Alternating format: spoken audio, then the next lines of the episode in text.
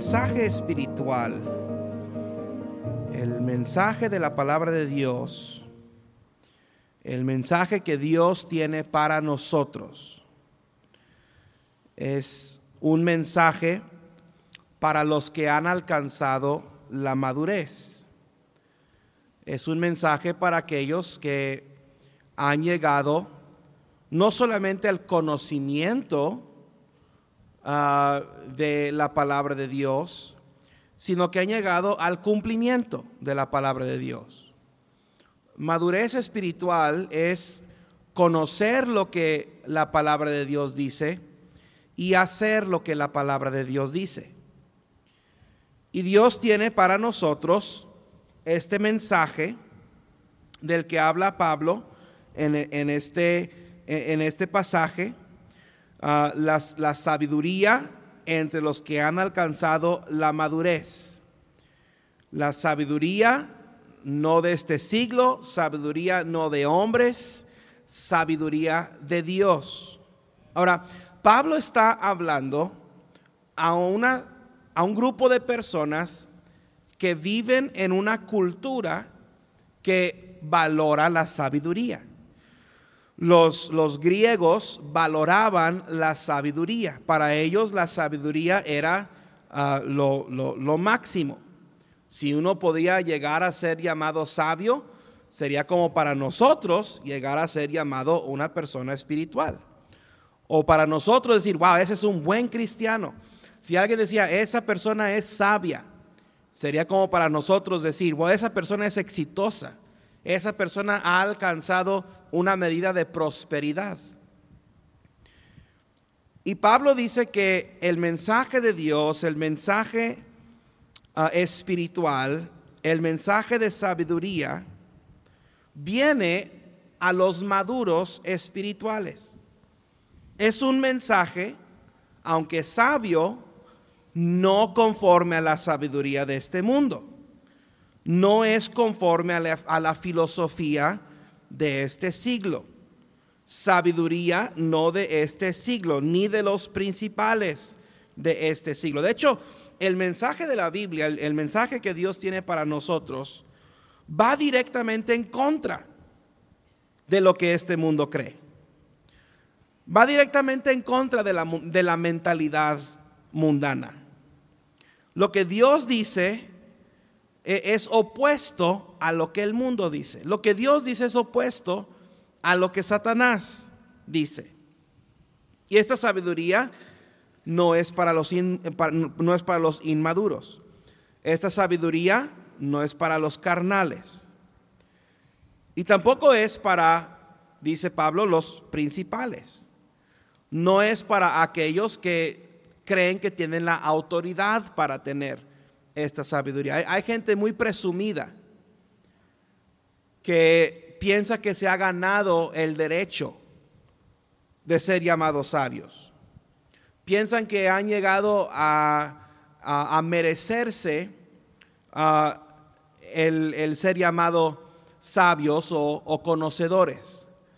Ah, son, algunos de ellos son teólogos que estudiaron cuatro años de seminario y otros dos años de um, maestría y luego otros cuatro años de doctorado en teología. Y porque saben mucho acerca de la palabra de Dios, piensan que entienden la palabra de Dios. Y luego empiezan a cambiar lo que la palabra de Dios dice. Piensan que son autoridades en la palabra de Dios.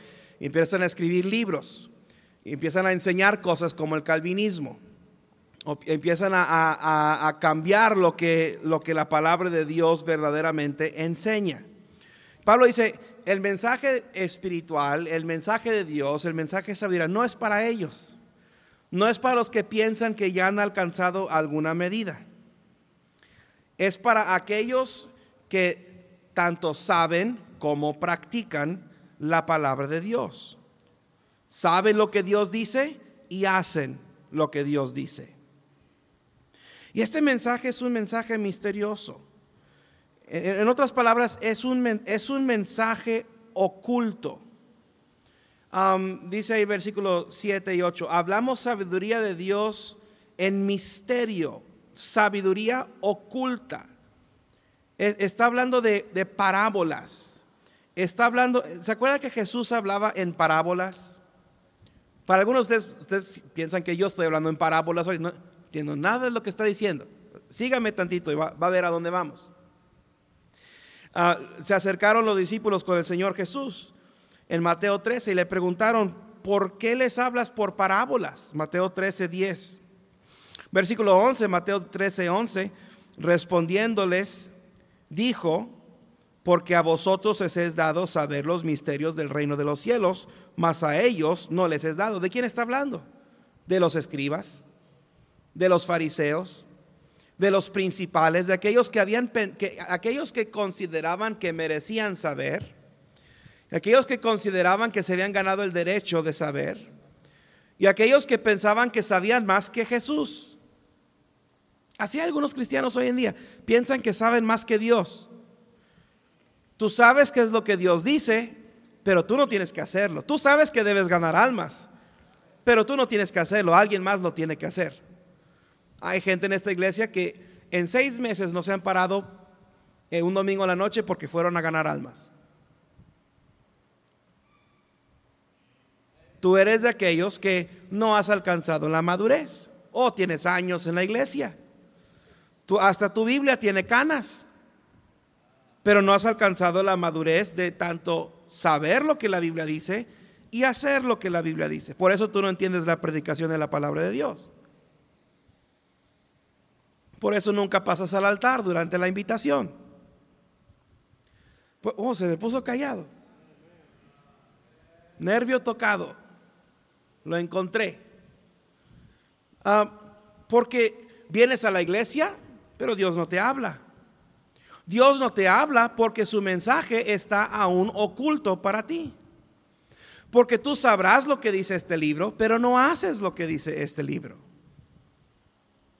Porque dice el Señor Jesús, Mateo 13, 12, porque a cualquiera que tiene, se le dará y tendrá más, pero al que no tiene, aún lo que tiene, le será quitado lo poco que tú conoces de la palabra de Dios por no hacer lo que la Biblia dice, ni eso lo aprovechas. Por eso les hablo por parábolas, porque viendo no ven y oyendo no oyen ni entienden. Eso describe perfectamente como el 40% de las personas que están en este cuarto. Viendo no ven y oyendo no oyen ni entienden. Hermano, únicamente los que quieren entender el mensaje espiritual y tienen sed del mensaje espiritual podrán recibir el mensaje espiritual y ser espirituales. Las iglesias de hoy se están llenando de gente carnal. Se están llenando de gente que no hace lo que Dios dice que deben de hacer. Y hermanos, si somos sinceros, y Pablo es sincero aquí, él dice que hay cosas fuera de nuestra capacidad de entender.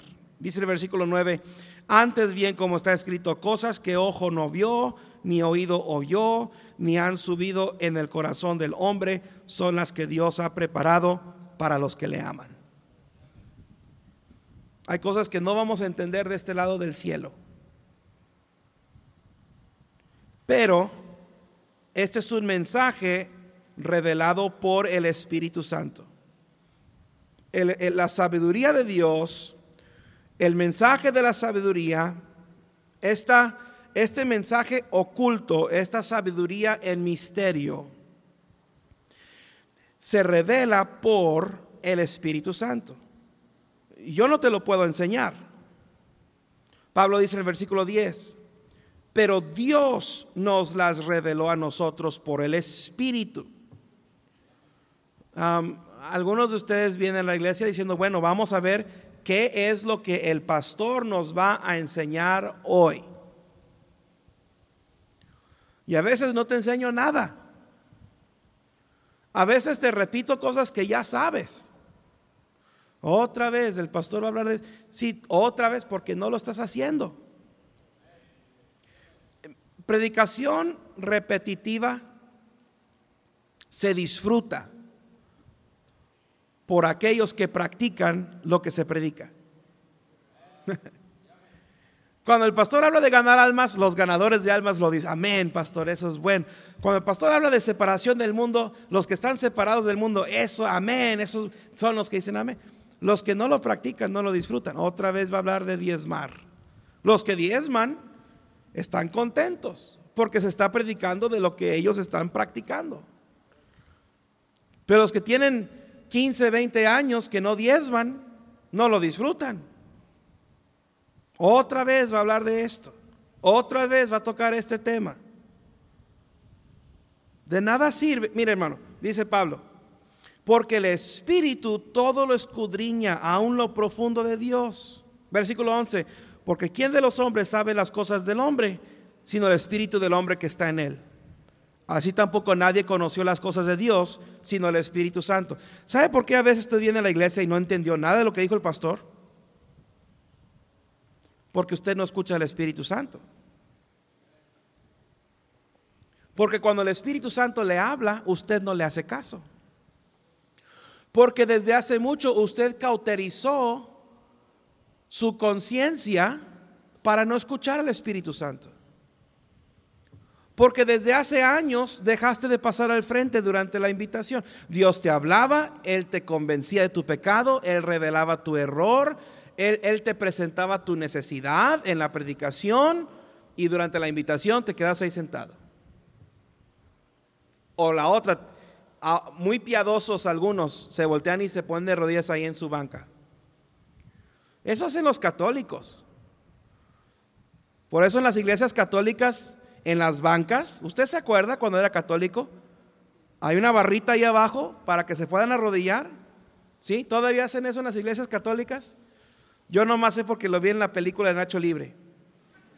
Y ahí viene la barrita para que se puedan, y acojinadito para que se puedan arrodillar en sus bancas. Los bautistas no nos arrodillamos en la banca, los bautistas pasamos al frente al, altar. En la invitación, no se quede ahí, deje su lugar y por eso tenemos un altarzote así grandotote para que usted venga al frente a ensuciarse las rodillas aquí al frente. Pero algunos lucen piadosos porque se ponen de rodillas ahí y cuentan al 20. no me miren así. Usted se pone de rodillas y no ora. Se pone, voy a contar, hoy voy a contar al 30. Uno, dos, tres, cuatro. ¿Y se ha fijado? Que algunos están riendo porque lo han hecho. ¿Se ha fijado que cuando todos están de rodillas, nomás se para el primero y todos los demás, bueno, ya es tiempo de, ponerme de pie, ya cumplí, ya. Y, todos al mismo tiempo, como, como si al mismo tiempo el, el, Señor cerrara el changarro y dijo, ya, terminen de orar, váyanse. Y todos juntos se regresan. Como que se le da la señal, ¿verdad? Ok, es tiempo de dejar de orar, vámonos otra vez a nuestro asiento. Yo no sé qué pensar de eso.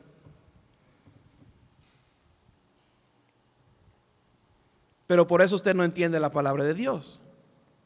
Por eso la dejaste de leer desde hace mucho, porque no escuchas al Espíritu Santo. El Espíritu Santo es el que revela lo que hay en la palabra de Dios. Y como tú no escuchas al Espíritu Santo, no se te revela lo que hay en la palabra de Dios y de qué te sirve leerlo.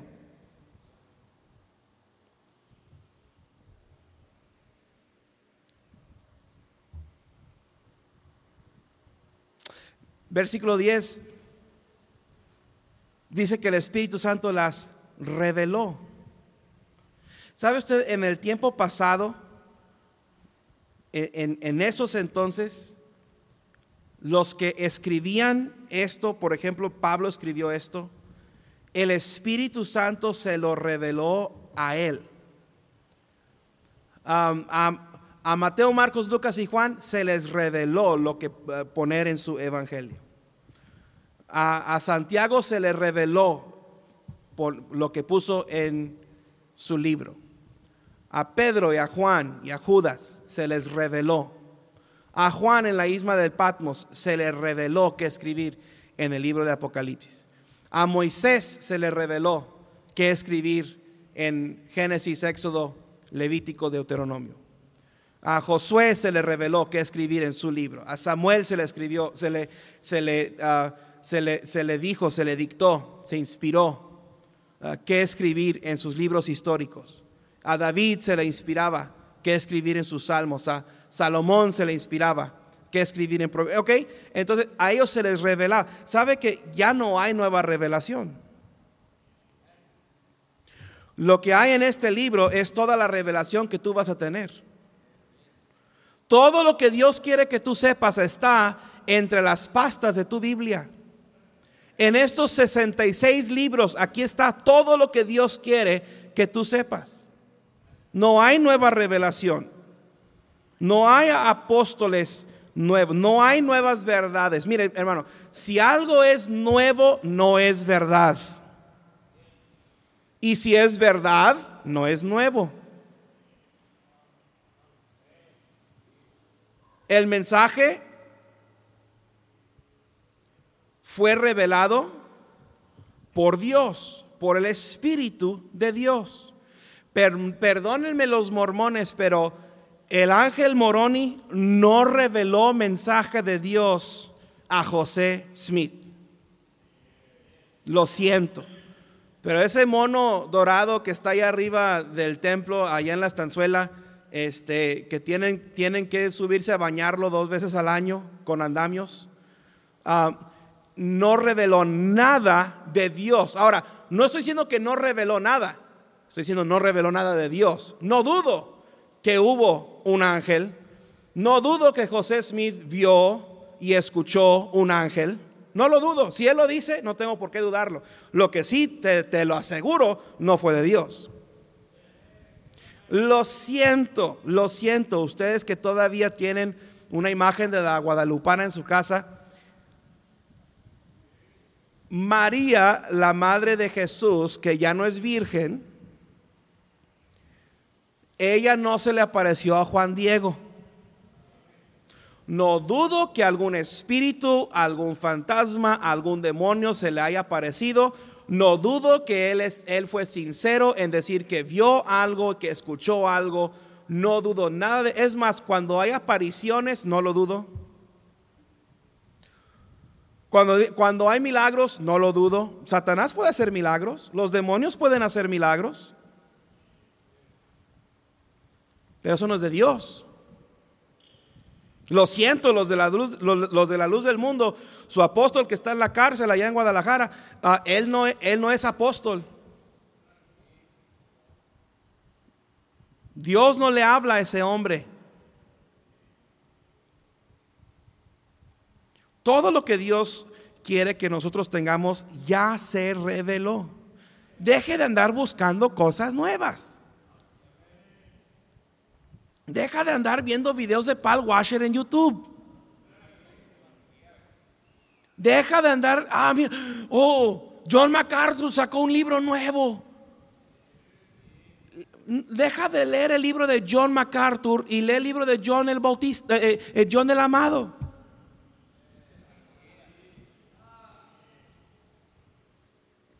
Deja de, escuchar lo que dice Paul Washer y escucha lo, que dice eh, eh, Paul el apóstol.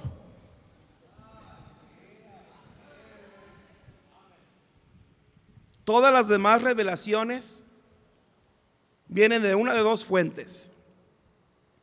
O es sabiduría humana o es sabiduría de demonios.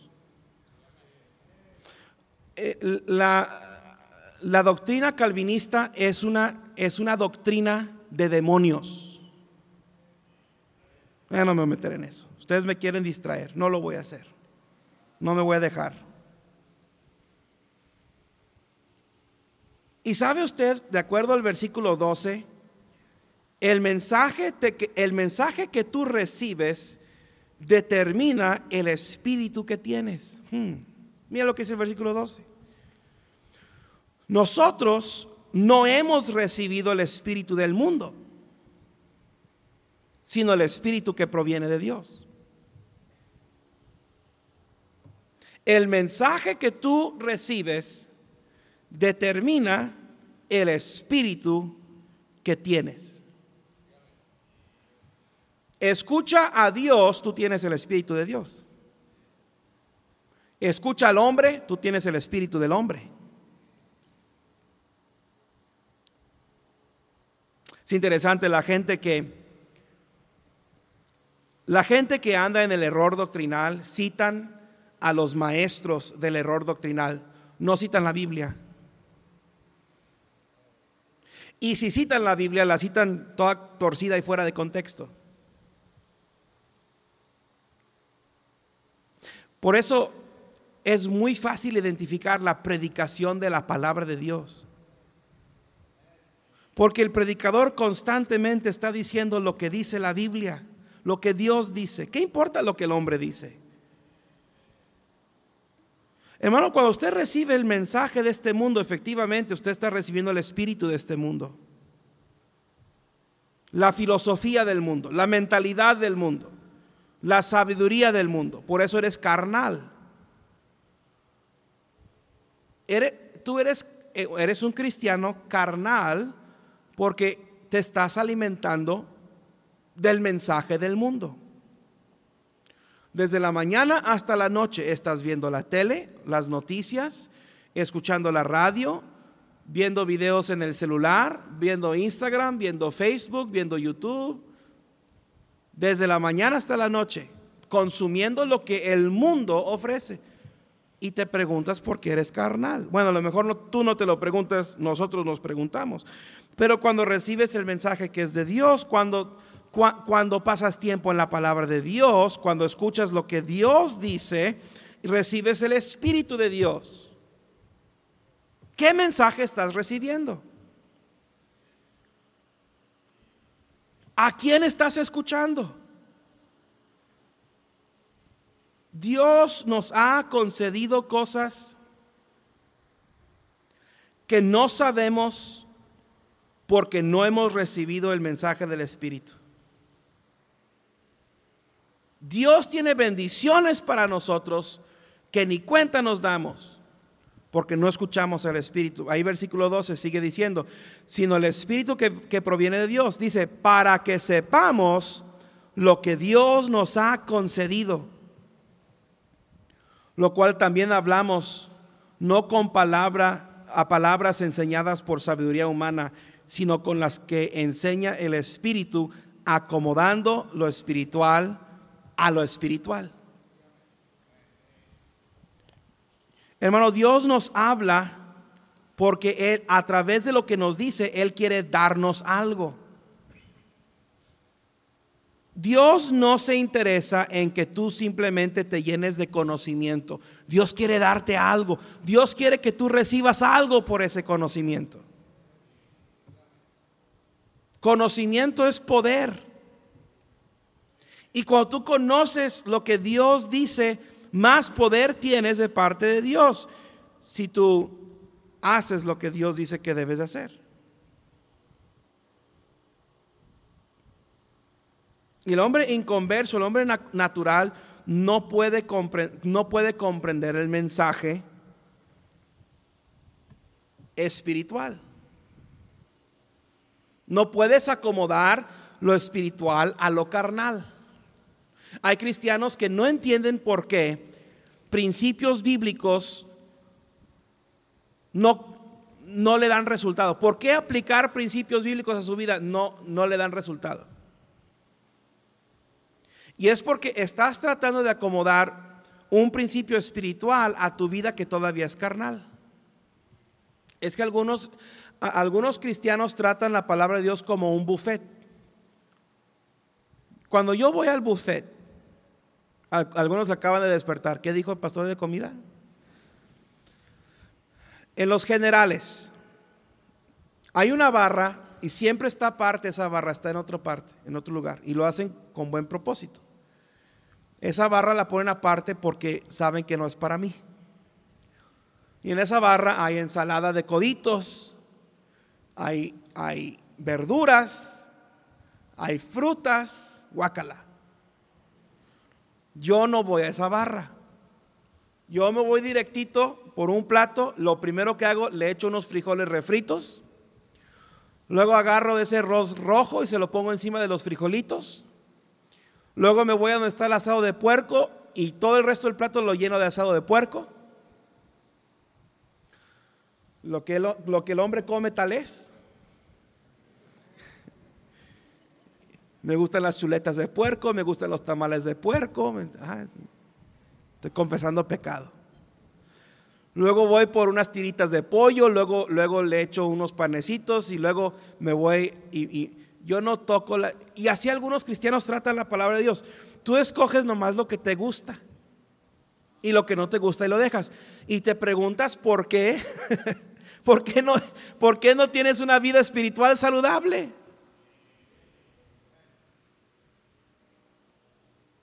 Porque haces caso omiso a lo que te conviene, a lo, que te ayuda y nada más buscas y practicas lo que te conviene.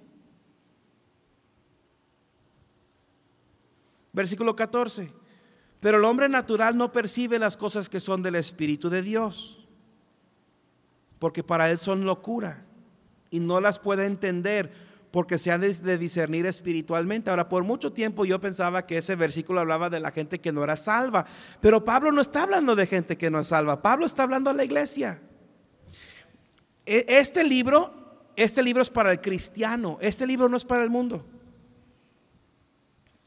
Hay, hay si acaso unos 15 o 20 versículos en la Biblia que son para el mundo, que son para el inconverso, que son para el que no conoce a Cristo. El resto de lo que hay en este libro es para usted y para mí. Y esto donde dice la palabra de Dios, que el hombre natural no percibe las cosas que son del Espíritu, está hablando del, del hombre carnal, está hablando del cristiano carnal. Tú no entiendes lo que es de Dios para ti es lo... Dice, no, pues para el mundo es locura. No, ¿cuál mundo? Esto no se escribió al mundo, se escribió a la iglesia en Corinto. Se escribió a la iglesia, a nosotros. Y la Biblia dice que para ti son locura. Hmm. No las puede entender porque se han de discernir espiritualmente. Hermano, aquí el problema es la carnalidad. Esto es lo que Pablo está atacando en este pasaje. Está atacando la carnalidad en la vida de los cristianos, la, carnalidad en la vida de los creyentes.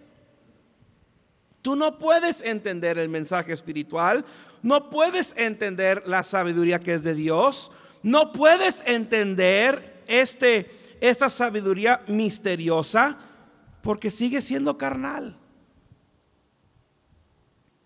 Y por eso Dios no puede bendecirte. Y por eso sigues batallando con las mismas cosas que, que tus vecinos batallan. Hay cristianos que batallan con las mismas cosas que los mundanos. Ahora, en algunos casos porque todos vivimos en este mundo. Ok, está bien. Pero si, somos cristianos, si somos hijos de Dios, ¿no se supone que debemos de ser diferentes? No sé por qué me siento muy solo ahorita. Me siento como que ya los dejé muy atrás y... O ustedes me dejaron a mí. Como la vez que el camión dejó a la hermana Betty regresando de, de Celaya. La dejaron ahí en el parador y tuvo que traerla un policía federal a alcanzar el camión para que se subiera. Así me siento yo. Ustedes se fueron en el camión y me dejaron solo. Ya, ya la entiendo, hermana Betty, ya la entiendo.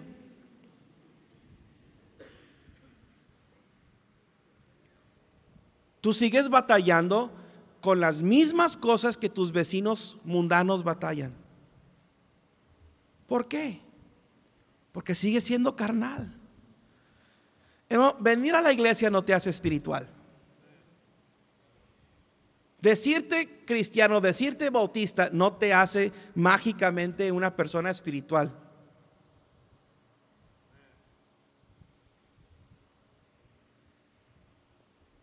Todo esto, todo esto tiene que ver con la carnalidad.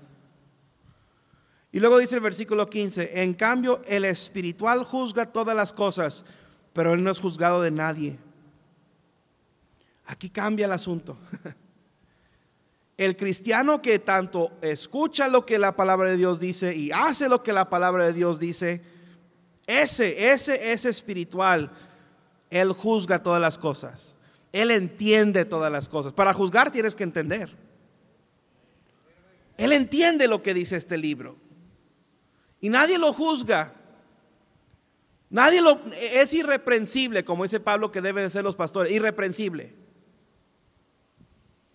Porque ¿quién conoció la mente del Señor? ¿Quién le instruirá? Esas son preguntas retóricas. Obviamente, nadie ha conocido a Dios.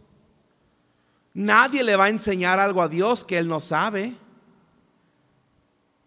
Pero luego dice Pablo, mas nosotros tenemos la mente de Cristo. ¿Quién es? Pues el espiritual que menciona en el versículo 15. El que tanto oye como hace. Por eso dice la palabra de Dios que no debemos de ser oidores solamente, sino también hacedores. Este hombre espiritual discierne las cosas. Discierne las cosas espirituales y discierne las cosas naturales. Es capaz de entender. este hombre espiritual entiende el mundo. No deja que le piquen los ojos. Él sabe, es este hombre espiritual, este es el sabio del libro de Proverbios. Este es el que, el que ve la situación en el mundo y sabe lo que está sucediendo en el mundo el día de hoy.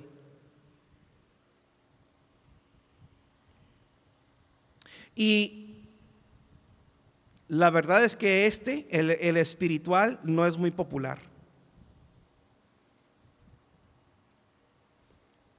Los espirituales no son populares. Los espirituales normalmente son desechados por la sociedad. Porque la sociedad, el mundo, no los entiende. Dice, Él no es juzgado de nadie. Cuando tú empiezas a recibir la palabra de Dios y a practicar la palabra de Dios, vas a empezar a perder amigos. Cuando tú oyes la palabra de Dios y practicas la palabra de Dios, vas a empezar a sentirte solo. Vas a empezar a ser desechado por tus familiares. Te vas a enterar que hubo una fiesta y no te invitaron. Te vas a enterar que hubo una graduación y no te mandaron la invitación. ¿Por qué? Porque tú eres el cristiano raro, el que, el que no toma en las fiestas. Bueno, tomas poquito, así nomás, nomás tantito. Nomás agarras la botella, pero no le tomas, pero ahí la, la tienes agarrada. Le tiras tantito de vez en cuando, ¿verdad? Para que piensen que estás ahí con ellos en el chupe.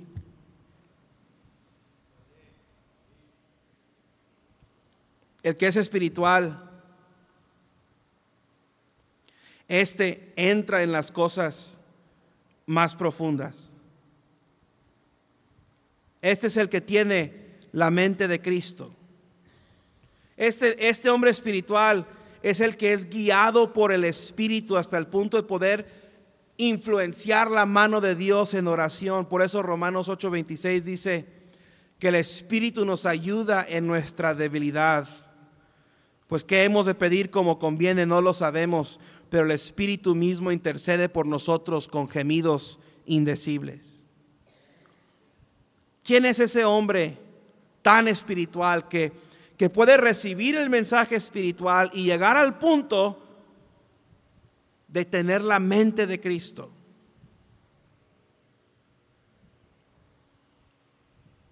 Y aquí Pablo dice, en resumen, versículo 1 del capítulo 3. Ya vamos a terminar, ya estamos aterrizando.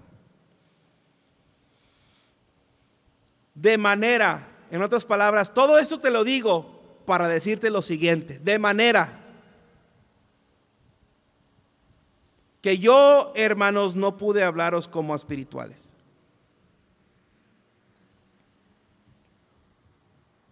sino como a carnales, como a niños en Cristo. Os di a beber leche, les di lechita, no les di carne, no vianda, porque no erais capaces. Y luego dice algo muy triste.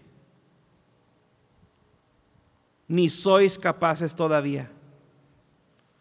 El pastor ya tiene 35 minutos predicando. Normalmente para este entonces ya le está poniendo frenos al camión. No, hombre, ya está, son las 7:23. No, hombre, esta banca ya no la aguanto. Pablo dice, tú no eres no eras capaz de recibir carne y todavía no eres capaz.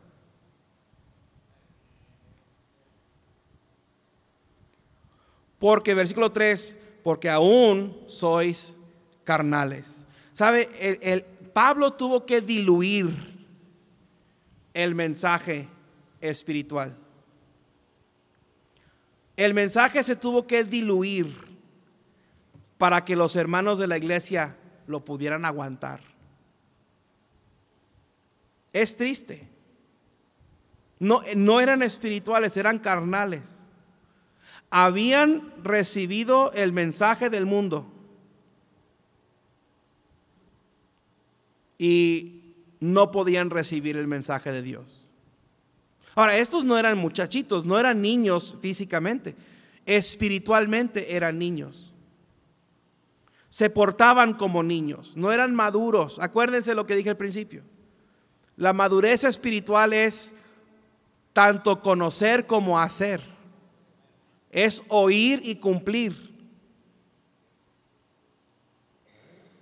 Y Pablo les dice en el versículo 6 más adelante, hablamos, ah, pero en, el capítulo 2, versículo 6, hablamos sabiduría entre los, entre los que han alcanzado madurez. Ese mensaje de sabiduría es para los que tienen madurez. Son los que ahorita están escuchando todavía y queriendo, pastor, ¿a dónde vamos con esto? Son los que están sentados en la orilla de la banca escuchando. E, estos, los que no han alcanzado la madurez, son los que ya cambiaron de canal desde hace, son los que van en el camión adelante y me dejaron con la hermana Betty.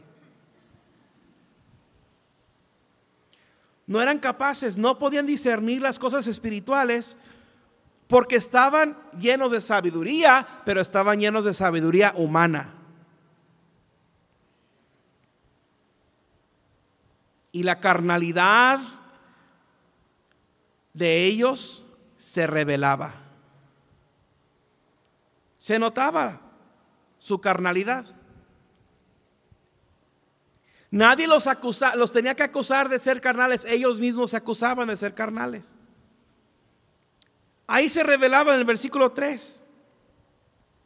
Porque aún sois carnales, dice, pues habiendo entre vosotros que, mira ya ni, ni la Biblia están viendo, a usted estoy hablando, Versículo 3, porque aún sois carnales, pues habiendo entre vosotros qué? Celos. ¿Sabe qué son los celos? Los celos es el temor a la pérdida personal.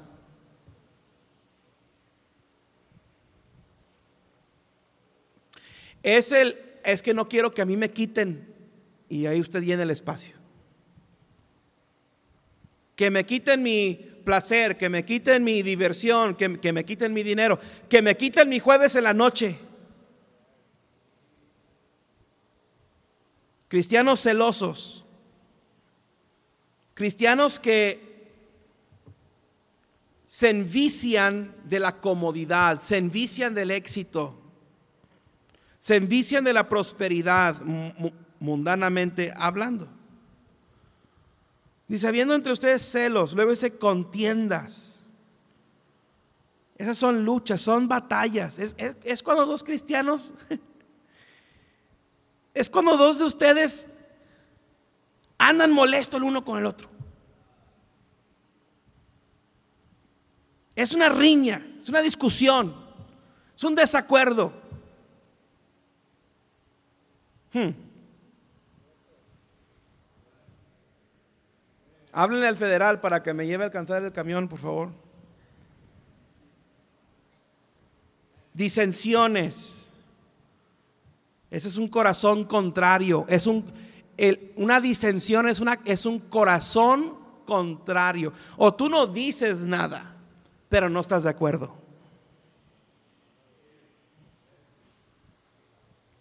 Pues, pues pues está bien, si en la iglesia ellos quieren, pero la verdad pues yo no estoy muy de acuerdo.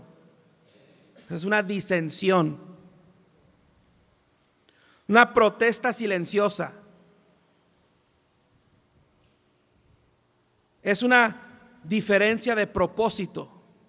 Por eso tú no llenas la tarjeta de registro del club bíblico. Porque para ti eso es comprometerte.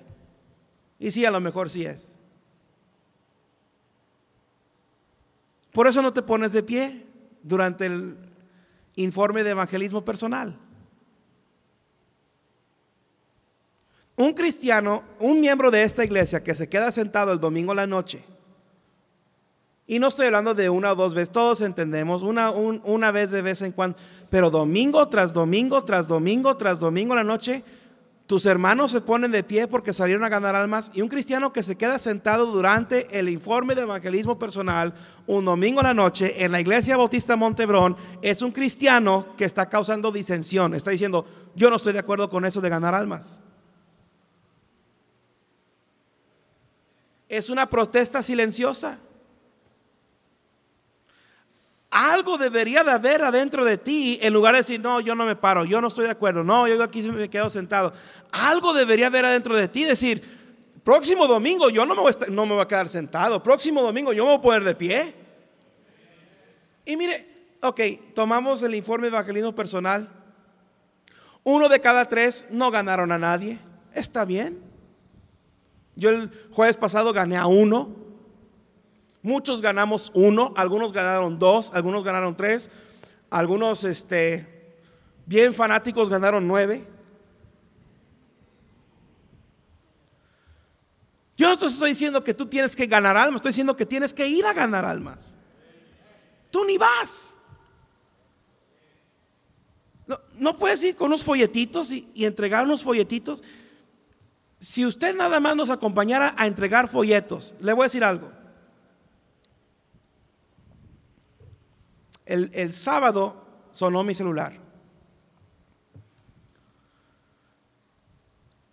Y esto sucede muy frecuentemente, sábado en la tarde, jueves en la noche. Suena mi celular un número que no tengo registrado. Contesté. Un señor pregunta, ¿es la iglesia? Le digo, sí, es la iglesia. Pues la iglesia no tiene teléfono, mi celular es el teléfono de la iglesia. Le eché mentiras, pero Dios, Dios va a bendecir mi mentira, como dice el pastor Kevin Wynn. Dios bendice mi mentira. Le dije, sí es la iglesia. Dice, nomás quiero agradecerles porque hace rato yo iba con la intención de matar a un señor que me corrió del trabajo. Dice, aquí tengo el revólver en la bolsa. Hoy me corrió del trabajo y yo lo iba a matar. Pero un muchacho de su iglesia me entregó un folleto. Y este es el número que viene en el folleto, le estoy marcando para decirle gracias, porque Él se puso en mi camino y yo no hice una locura. Ah, usted no cree eso, ¿verdad? Aquí tengo la grabación. Lo grabé, dije, nadie va a creer esto y lo grabé. Si quieren escucharlo después se lo pongo. Acompáñanos a entregar un folleto, aunque sea. Por eso me da un coraje cuando veo folletos tirados. Me da un santo, piadoso coraje. No peco, me entro en ira. Y les vamos a empezar a cobrar los folletos. Vamos a empezar a venderlos porque no los cuidan. El otro día fui a tirar mi basura en el contenedor. Habían folletos tirados en el contenedor de la basura. Entonces, Estoy pensando, ya los ganadores de almas quieren folletos, de 10 pesos y les damos 100 folletos. Nada que ver con la predicación. Pero cuando domingo tras domingo, tú sabes, próximo domingo, todos los ganadores de almas se van a poner de pie y yo voy a estar sentado. Y, y como si nada, tú andas como si nada, como que es normal. En esta iglesia no es normal. En esta iglesia se pararon 80, más de la mitad se pusieron de pie. Tú eres el anormal en esta iglesia. El que gana almas en esta iglesia no es el raro, el raro eres tú que no te pones de pie. ¿Cómo quisiera que algún miembro fiel de la iglesia dijera amén cuando yo hablara de esta manera? Porque Hasta mi asistente le tengo que rogar que diga amén. Me siento tan solo. Si yo estuviera sentado donde tú estás ahorita, yo estaría, diciendo, amén, pastor, eso es bueno, dígalo. Dígalo. Hasta Marmolejo me está diciendo amén y es miembro de esta iglesia. Se le hace fácil.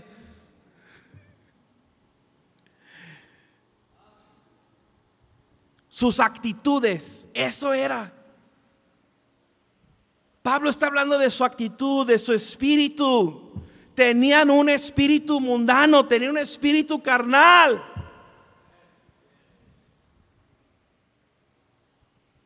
Y ahí estaban las divisiones, ahí estaban las disensiones, ahí estaban las contiendas. ¿Por qué? Dice ahí Pablo en el versículo 3. Pregunta retórica. Porque aún sois carnales, pues habiendo entre vosotros celos, contiendas y disensiones, ¿no sois carnales? ¿Y andáis como hombres?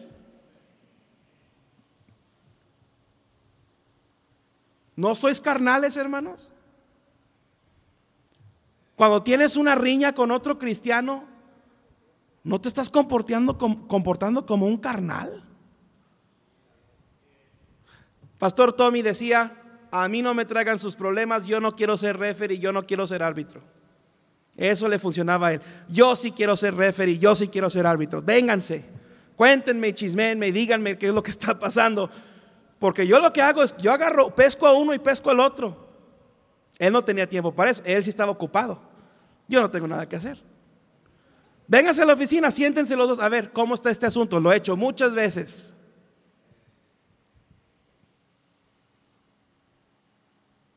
¿No eres carnal? Ay, es que es como me lo dijo, cómo me lo dijo. ¿No eres carnal? ¿No andas como hombre? Mira, para empezar, una persona madura no le importa eso. Ya me están aventando cosas. No le importa eso. Es que es como me... No, yo sé que debemos ir a ganar almas, pero ¿cómo lo dice el pastor? ¿Y cómo nos humilla? Y para los demás y pues, y pues nosotros no, no nos pudimos parar. ¿Cómo nos sumimos? Tú sabes, cada domingo se ponen de pie los ganadores de almas. No empieces. Esta semana, de repente alguien va a decir, pues yo a Montebrón no regreso porque presionan mucho. A mí no me gusta que me presionen. Sí, por eso no trabajas. Porque no te gusta que tu patrón te presione. Por eso te andas divorciando de tu esposa, porque no te gusta que tu vieja te presione. Y si no es tu vieja, es tu suegra. Es como me lo dice. Eso es carnalidad, es inmadurez. Y luego dicen, ah, versículo 4, porque diciendo el uno, yo ciertamente soy de Tommy, y el otro, yo soy de Jonathan. Y se oye piadoso, se oye piadoso. Yo gradué de Montebrón. Oh, yo, yo gradué de San Luis. Amén, hermano Valle. Pobrecitos misioneros. Les tengo tanta lástima. Los misioneros tienen que tener cuidado de decir en dónde estudiaron. ¿Vea que sí? ¿Y tú de dónde te graduaste? De Montebrón. Y te hacen la cara fea. Nosotros no apoyamos a los graduados de Montebra. Luego hay algunos, nosotros no apoyamos a los graduados de San, San, Huicho. Eso es carnalidad. Es carnalidad. El escoger entre uno y otro. ¿Sabes qué? Pablo dice más adelante, ¿Qué pues es Pablo? ¿Y qué es Apolos? No somos nada, somos siervos. ¿Quién es el importante? Es el Señor Jesús. Y, y, un cristiano carnal no pone los ojos en Dios, no pone los ojos en Cristo, pone los ojos en los hombres. celos, contiendas, disensiones, disensiones, todo ocasionado por carnalidad. Por eso eres carnal. Por eso no eres capaz ni estás dispuesto a recibir lo que la palabra de Dios dice y hacer lo que la palabra de Dios dice que debes de hacer. Me preocupa un cristiano que aún es niño espiritual. Nunca vamos a percibir el, mensaje espiritual que tenemos en la palabra de Dios, nunca lo vamos a percibir, nunca lo vamos a valorar, nunca nos va a beneficiar, nunca va a ser de bendición a nuestras vidas mientras haya carnalidad en la iglesia.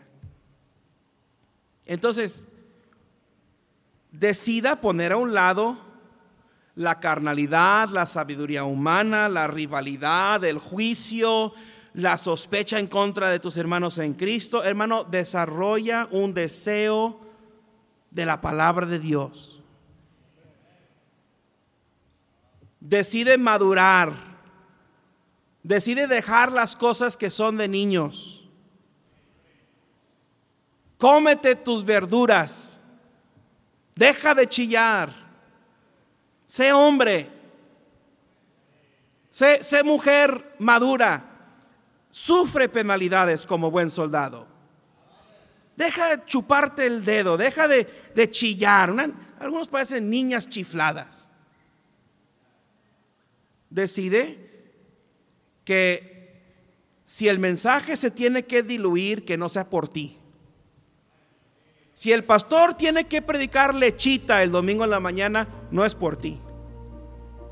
Ahora, tú, tú vas a disfrutar tu leche, pero le vas a echar avena a la leche también. Para disfrutarla y para que te llene la panza.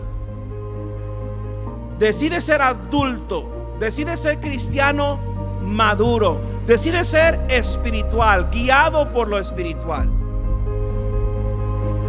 Poner a un lado los asuntos de niños. Enfócate en la causa de Cristo. Y entonces podrás recibir el mensaje espiritual en toda su potencia espiritualmente nutritiva.